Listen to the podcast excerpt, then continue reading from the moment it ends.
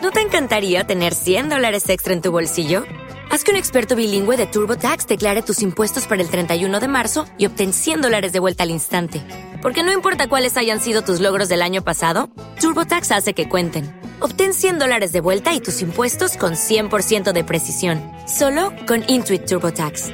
Debes declarar para el 31 de marzo. Crédito solo aplicable al costo de la presentación federal con TurboTax Full Service. Oferta sujeta a cambios o cancelación en cualquier momento.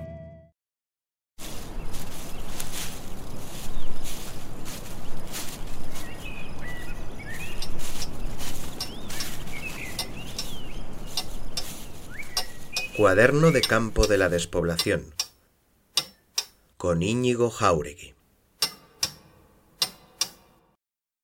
Íñigo Jauregui, ¿qué tal? ¿Cómo estás? Pues te lo puedes imaginar, supongo que como todo el mundo, esperando y aguantando y llenándonos de paciencia. Yendo día a día. Sí, sí. Hoy vamos a hablar del Valle del Jubera eh, como zona cero de la despoblación de La Rioja. ¿Algo que nos puedas adelantar, Íñigo, antes de ponernos a ello? Hombre, pues si lo llamo así de esa forma es porque, porque realmente lo pienso y, creo que, reúne condiciones para que sea considerado el, valle de, de, todos los valles riojanos que antes y con más profundidad experimentó ese fenómeno de la despoblación, ¿no? Muy bien, Íñigo, pues antes de desgranar eh, el por qué haces esta afirmación, vamos a escuchar un breve fragmento de introducción para saber más del Valle del Jubera. En el país de los cameros se encuentra también en su parte más elevada una porción de pueblecitos que llamamos las Alpujarras. La tierra para sembrar es casi negra y no se cría en ella más que centeno puro de cuya mies hacen y comen el pan, único manjar que gastan para alimento diario. Las legumbres que cogen son duras, pero se alimentan con ellas por la noche, pues solo cuando regresan del campo ponen puchero en la lumbre y comen entonces caliente. Los alpujarreños y las alpujarreñas, desde que amanece hasta que anochece Dios, no ponen los pies en casa. Tanto varones como hembras hacen los mismos oficios y disfrutan de la misma miseria.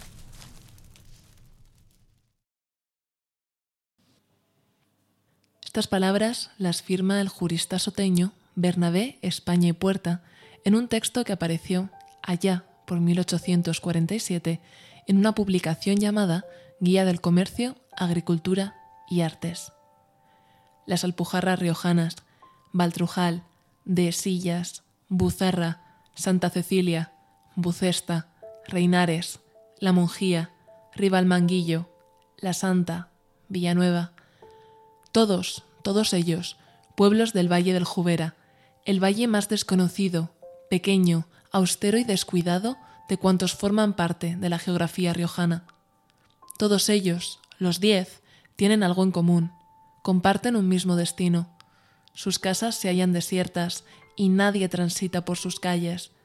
Los únicos habitantes que, ocasionalmente, se dignan a frecuentarlas son el viento y su compañero el silencio unos vecinos que, además de instalarse hace varias décadas, se resisten a marchar. Íñigo, dices entonces que hay argumentos suficientes para que el Valle del Jubera sea considerada la zona cero de la despoblación. ¿Qué argumentos son estos? ¿En qué nos podemos basar?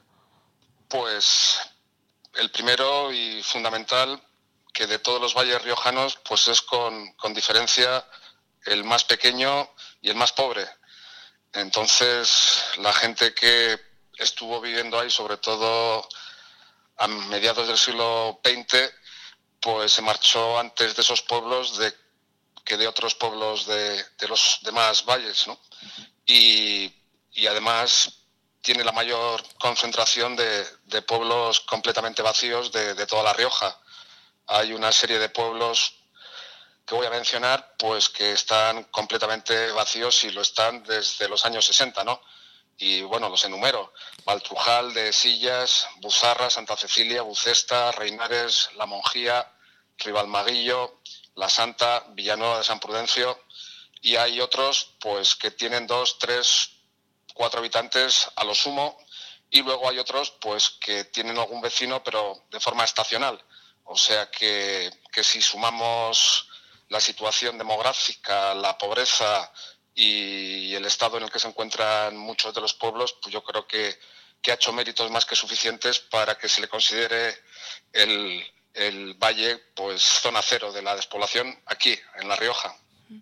En, este valle existen datos que dicen que ya en el siglo XIX eh, estaba comenzando el fenómeno de la, despoblación, o al menos las personas estaban desapareciendo de este valle. Sí, los hay porque un, abogado de, Soto de Cameros, que queda muy cerca, que se llamaba Bernabé España, en la segunda mitad del siglo XIX ya comienza a hablar de, la situación en la que vivían esas personas y, subraya una y otra vez la, pobreza, ¿no? Entonces, eh, me imagino que, que, el fenómeno es anterior al siglo XX, viene de más atrás y que según Bernabé España pues comenzaría a, mediados o en la segunda mitad del siglo XIX. Y luego también hay datos demográficos que muestran cómo la población del valle se ha ido deteriorando y el deterioro pues comenzó a finales del siglo XIX. ¿no? Así lo, revelan los, los censos de, ese siglo. Estos pueblos, que también se conocen como las Alpujarras, ¿verdad? Sí, sí. Tenían, tenían una particularidad, según dices, y es que eran especialmente, especialmente pobres. ¿A qué, ¿A qué se debía esta, esta pobreza tan particular? Pues porque la tierra no daba, así de sencillo. Eh, aparte de, de, las características litológicas y edafológicas, que, que son extremadamente precarias, pues eh, tampoco había mucho ganado que era el otro recurso, y si sumamos los dos factores, eh, tierra mala, escasa, altura, porque mm, todos los pueblos están situados a una altura que ronda los mil metros, y si a eso añadimos pues falta de, rebaños o, de ovejas y cabras suficientes, pues, pues es fácil imaginar a qué se debía la, la pobreza de estas personas, ¿no? O sea que tal vez en aquel entonces era un proceso que no se podía revertir porque sencillamente no había recursos en esa zona específica y tendrían que las personas tendrían que estar eh, ser dependientes de otras zonas cercanas. Sí, eh, había un, un intento, la gente que vivía en la sierra, no solamente en, el Valle del Jubera, sino en otros lugares, pues eh, trataban de echar jornales siempre que se les prestara la oportunidad, ¿no? Entonces, la mayor parte del tiempo vivían en sus pueblos, pero estacionalmente, al llegar la vendimia o al llegar la, la siega, pues lo que hacían era abandonar sus pueblos y, bajarse al valle a, buscarse jornales, ¿no? Entonces, eh, esto lo he constatado. Hay gente que recuerda que, que sus padres o sus abuelos, pues eh, solían marchar buscando jornal y que lo hacían con, regularidad todos los años, ¿no? Y luego había otro elemento que también ayudaba a sostener un poco la economía, que es que intentaban vender todo lo vendible, ¿no? Todos los recursos que estaban a su alcance, pues intentaban, como se dice ahora, monetizarlos y convertirlos en dinero. Y me estoy refiriendo, pues eso, a, a cortar estepas, que es un arbusto bajarlos a, Soto de Cameros para las fábricas de mazapanes o estoy pensando en, las frutas y frutos del bosque que también recolectaban en temporada o incluso la caza. Si cazaban un conejo, en lugar de comérselo ellos, lo que hacían era bajar corriendo a, Arnedillo a intentar venderlo a los veraneantes o en los restaurantes. O sea que ese tipo de cosas hacían o criaban cerdos o mulas y, ellos no se quedaban ni con los unos ni con las otras, sino que los criaban y, bajaban a venderlos y a sacarse un poco de, dinero. Estos, estas, eh, estos trabajos estacionales que dices que, que tenían o que buscaban, eh, imagino que llegó un momento en el que decidieron que, bueno, que en vez de estacional tendría que ser temporal, pero te quería preguntar, ¿las personas que emigraron desde, desde las Alpujarras lo hicieron, como comentas, eh, a pueblos de la zona con más recursos o marcharon eh, a grandes centros? Hubo de todo, ¿no? hubo gente como los de Buzarra, que, eran tres, cuatro familias a lo sumo, que al menos la mitad, si no recuerdo mal, se, bajaron a vivir a Jubera. Y hubo pues también alguno de otras aldeas que se bajó a vivir a Santa Engracia, como los de Santa Cecilia o a Murillo de Rioleza. Pero mm, yo creo que el mayor contingente pues lo que hizo fue venirse directamente a Logroño y establecerse en Logroño. No salieron a otros lugares fuera de la región, salvo a América, o sea, no, no se fueron ni a Barcelona ni a Madrid. Los que se fueron lejos se fueron a, a Chile y Argentina y luego a Logroño. Y con la desaparición de estos pueblos que has nombrado eh, y con la, bueno, con, con, la futura desaparición de otros, ¿qué, qué vamos a perder, Íñigo? ¿Qué, ¿O qué, qué, va a cambiar? Pues perder ya lo hemos perdido. Es decir, sí. eh, los que podemos considerar depositarios de, esos valores o esos conocimientos, pues están muriendo porque todos rebasan los 80 años. Entonces, eh, muchas personas ya han fallecido y lo han hecho recientemente y, y, los que todavía viven, pues a no mucho tardar van a, van a morir también, ¿no? Y en La Rioja, pues ha habido un completo, un absoluto abandono y desinterés por, por recoger la cultura oral o recoger tradiciones o publicar y editar monografías sobre la vida de los campesinos riojanos en el siglo XX y en el siglo XIX. Entonces, me parece que, que, esa labor que se ha hecho en otras comunidades autónomas aquí no se hizo cuando se debía hacer y ahora ya sencillamente es, es tarde, ¿no? Uh -huh. Los únicos que se han preocupado un poco por, por recoger, sobre todo el folclore, pues han sido Javier Asensio y Elena Ortiz Viana, ¿no? pero salvo esas dos personas, pues no ha habido, bueno, también podríamos mencionar a Luis Vicente Elías. Entonces, hablamos de tres personas, tres personas sin ningún apoyo institucional, claro. pues se han dedicado a hacerlo y, y, ya ahora mismo es tarde, es irrecuperable.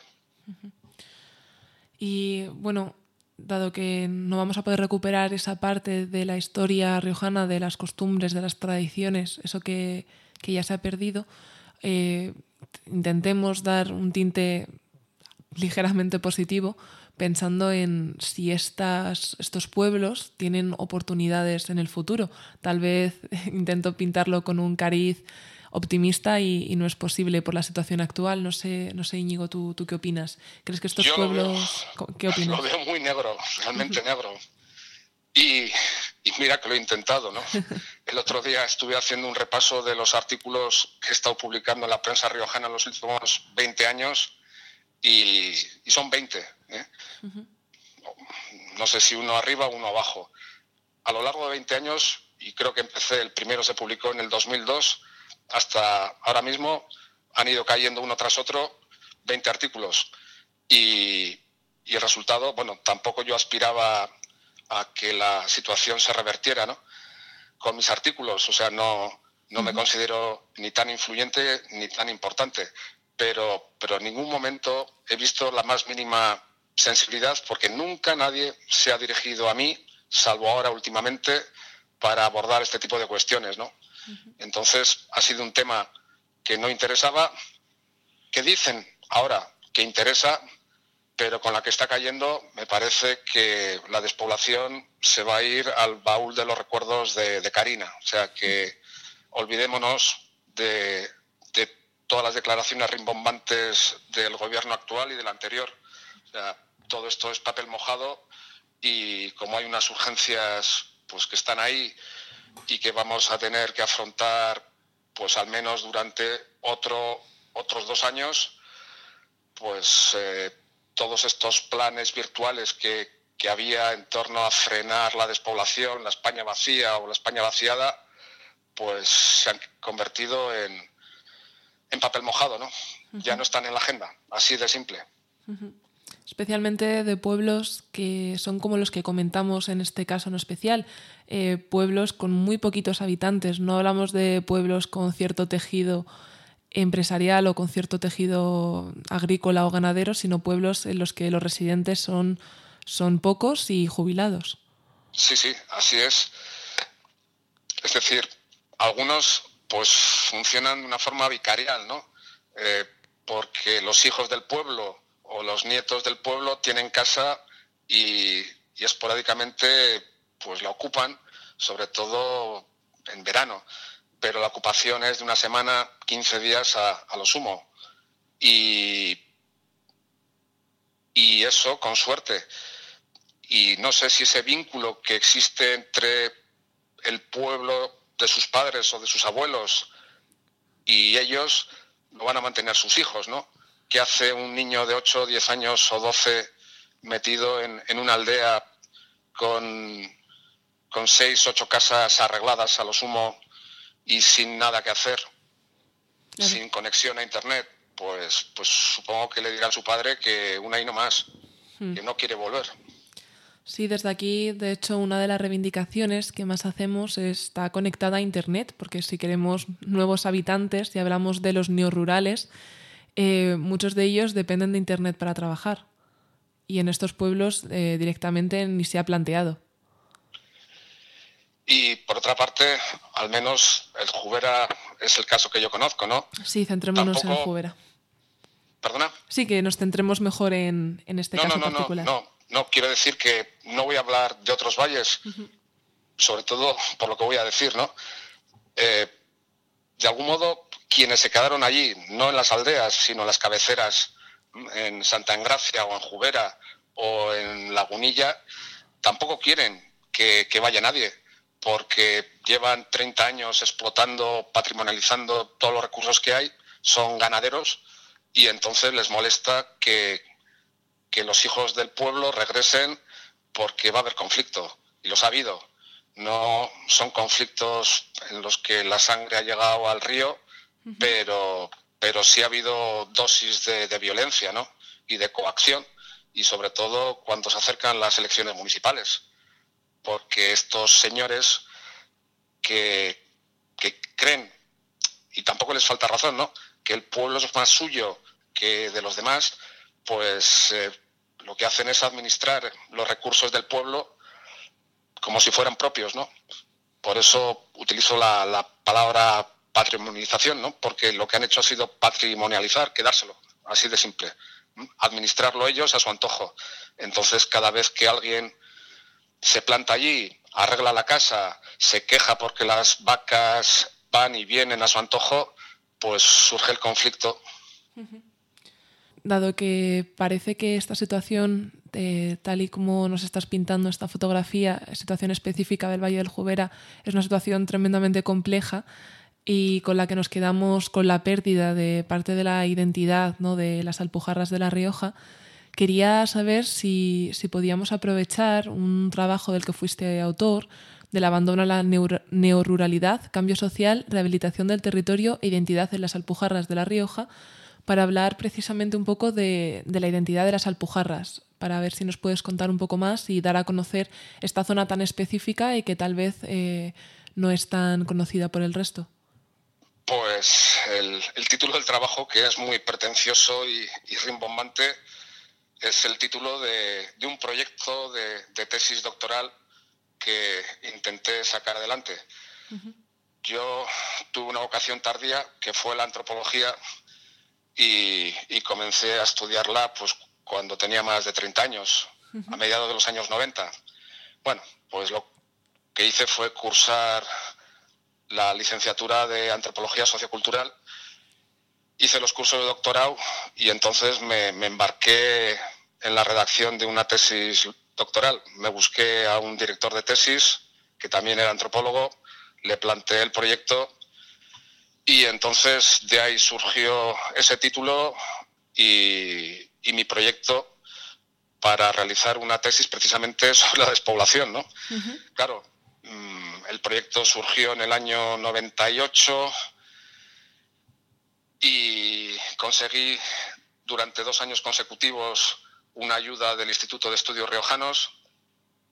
Entonces la disfruté durante el año 99 y el año 2000 como yo ya tenía familia y estaba trabajando, pues lo que hice fue plantearme un régimen de trabajo pues un tanto sui generis. Los antropólogos lo que hacen es habitualmente irse un año mínimo al lugar al que pues desean acceder, ¿no? Bueno, más que lugar a las gentes con las que tienen que tratar pues para realizar su, monografía. Esa es la, la ortodoxia antropológica, ¿no? Irse un año mínimo a las chimbambas o a un lugar remoto, cuando lo sabía, y quedarse con una comunidad pues para examinarla o levantar acta de las tradiciones, de la cultura, del idioma, etcétera, etcétera. Bueno, pues yo que no contaba con tantos medios y tampoco con tanto tiempo, lo que hice fue espaciar mis estancias a lo largo de cuatro años. Empecé el año 99, seguí el 2000, el 2001 y el 2002 y lo que iba era los veranos. Y allí me tiraba mes, un mes largo, iba y venía por, por todas las aldeas, ¿no? hablando con la gente y eso, entrevistando y, y tratando de documentar un poco pues la vida que habían tenido y que estaba desapareciendo o que ya había desaparecido. Me estoy enrollando mucho. No, no, para nada. Es, muy interesante esto que cuentas. Continúa, por favor. Entonces, al final la, la, tesis la abandoné, no seguí adelante, pero no fue un tiempo perdido, ¿no? Porque en esos cuatro veranos, pues lo que hice fue tratar con estas personas y conocer de cerca cómo había sido su vida o lo que habían hecho o dejado de hacer, ¿no? y eso fue lo que, saqué en limpio, no la tesis porque no la hice. no se llegó a publicar. No, no, en absoluto, ni siquiera la, la leí, pero a ellos les conocí, ¿no? Entonces creo que para mí particularmente fue muy extremadamente enriquecedor. Entonces tengo que agradecerles a ellos, sobre todo, pues eso, que, que me abrieran sus casas y un poco sus vidas y que yo fuera capaz de, acceder pues a, su personalidad o, al modo de vida que, habían vivido a lo largo de, eso, de la mayor parte del siglo XX.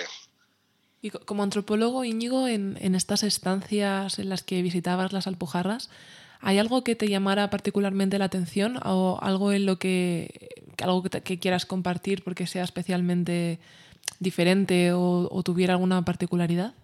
Hombre, desde el punto de vista de la cultura, estrictamente hablando en términos culturales, los alpujarreños o los habitantes del Valle del Jubera no son ni más ni menos, ni son muy diferentes a, a, cómo han sido los campesinos del resto de la España interior, ¿no? O sea, estoy convencido que, que los habitantes de las Alpujarras pues se parecen como dos gotas de, agua a los habitantes de las tierras altas de Soria o del resto de Soria.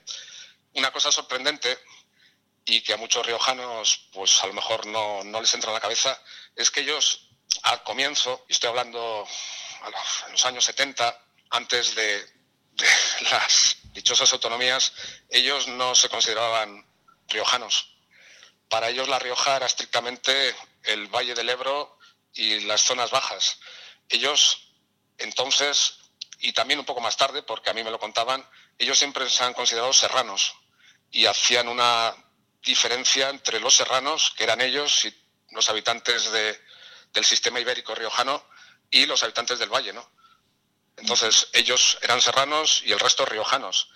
Claro, con el paso del tiempo, con la autonomía y con, pues no sé, eh, el cambio de mentalidad, pues ahora hay pocos, salvo los muy mayores, que, sean capaces de, reconocer ese hecho, ¿no? Y por supuesto los, jóvenes, pues no, no se consideran serranos, sino un riojano más. Pero entre la gente mayor todavía subsiste algo de, eso, ¿no? De, ese carácter diferente o esa forma de vida diferente que nada tenía que ver con, con la vida de quienes vivían en, en el valle o a lo largo de los afluentes, ¿no? Muy bien, Íñigo, pues gracias por compartir este rato con nosotros, con los oyentes de Abubilla Radio. No sé si habrá servido para, para mm, concienciar o para llamar la atención, interpelar a esas personas que, que han permitido no que desaparezca, porque bueno, podemos entender que haya pueblos especialmente pobre, pobres, con recursos muy limitados, que tal vez eh, con el tiempo no, no, tendrían por qué, por qué seguir con, con población, pero desde luego no olvidar la cultura y no, no, maltratar las tradiciones y costumbres. No sé si desde aquí podremos interpelar a algunas de estas personas, pero, pero bueno, si lo hacemos creo que el mensaje por tu parte ha quedado bastante claro. Es que lo mínimo que, que deberíamos hacer es un reconocimiento, un reconocimiento a esas personas y a la cultura que hubo una vez en esos lugares, ¿no? Y, creo que ese reconocimiento no, se ha dado explícitamente y me parece que, tampoco se le va a dar, ¿no? Entonces, pues, eh, de algún modo, antes se ha hablado de, los artículos que he publicado y de esos 20 años más o menos en balde, pero es que yo me siento obligado, ¿no? A, mantener un poco ese espíritu o, a recordar su, su, existencia. Simplemente eso, ¿no? Es una especie de, pues de de deuda que yo contraje con los habitantes del Jubera. Y llevo 20 años y lo hago con gusto, pues pagando, ¿no? Pero ahí lo dejo. ¿Te puedo preguntar por qué, por qué te interesaste a nivel personal por, por el Jubera y no por otro, no por otro lugar? Pues precisamente por la despoblación, porque me fascinó, porque me resultó algo asombroso, ¿no? Yo llegué tarde, o sea, sé que ha habido publicaciones muy anteriores y que este problema ya estaba ahí, quiero decir, entre los intelectuales o entre los sociólogos, ¿no? Lo que pasa es que yo no tengo su edad y llegué muy tarde a la antropología y también llegué tarde al tema de la despoblación. Pero cuando lo descubrí, pues me resultó asombroso porque yo no estaba familiarizado con, él, ¿no? Entonces, pues no sé, la fascinación me llevó a la curiosidad y de la curiosidad a, intentar, pues eso, sacar algo limpio o, tratar de, describir el estado de las cosas y a ver si se podía hacer algo. Esa es mi frustración. La verdad es que el, papel de sociólogos, antropólogos, eh, otro tipo de estudiosos es muy importante en estos casos porque en aquellos momentos en los que no hayáis podido concentrar la atención de las personas que tienen que tomar decisiones, creo que es básico que, como dices, al menos se documente y se reconozca la vida de estas personas y se le dé importancia. Sí, esa es la esperanza, ¿no? Que, bueno, ahí está, ahí está escrito y por lo menos servirá de, testimonio o de memoria, porque esa cultura, ellos eran los depositarios y se ha perdido y yo no he sido capaz de, reproducirla ni de difundirla porque el esfuerzo de una persona pues tampoco claro, no, mueve montañas. Sí. Pero bueno mm, por lo menos está el recuerdo espero de, de, su existencia y de su paso por el mundo y de la oportunidad que se perdió para documentar no solamente en el Jubera ¿no? sino en todos los valles o en todos los pueblos de La Rioja este tipo de, no sé, de, vida alternativa, vida diferente, vida campesina, ¿no? Esperemos que un error que se ha cometido una vez no se replique en el futuro, aunque sé que tú no eres tan optimista como, como yo. Y, Íñigo, eh, una vez más, eh, muchas gracias por tu contribución de hoy. De nada, a ti, Celia. Hasta la próxima. Hasta la próxima. ¿No te encantaría tener 100 dólares extra en tu bolsillo? Haz que un experto bilingüe de TurboTax declare tus impuestos para el 31 de marzo y obtén 100 dólares de vuelta al instante. Porque no importa cuáles hayan sido tus logros del año pasado, TurboTax hace que cuenten. Obtén 100 dólares de vuelta y tus impuestos con 100% de precisión. Solo con Intuit TurboTax. Debes declarar para el 31 de marzo. Crédito solo aplicable al costo de la presentación federal con TurboTax Full Service. Oferta sujeta a cambios o cancelación en cualquier momento.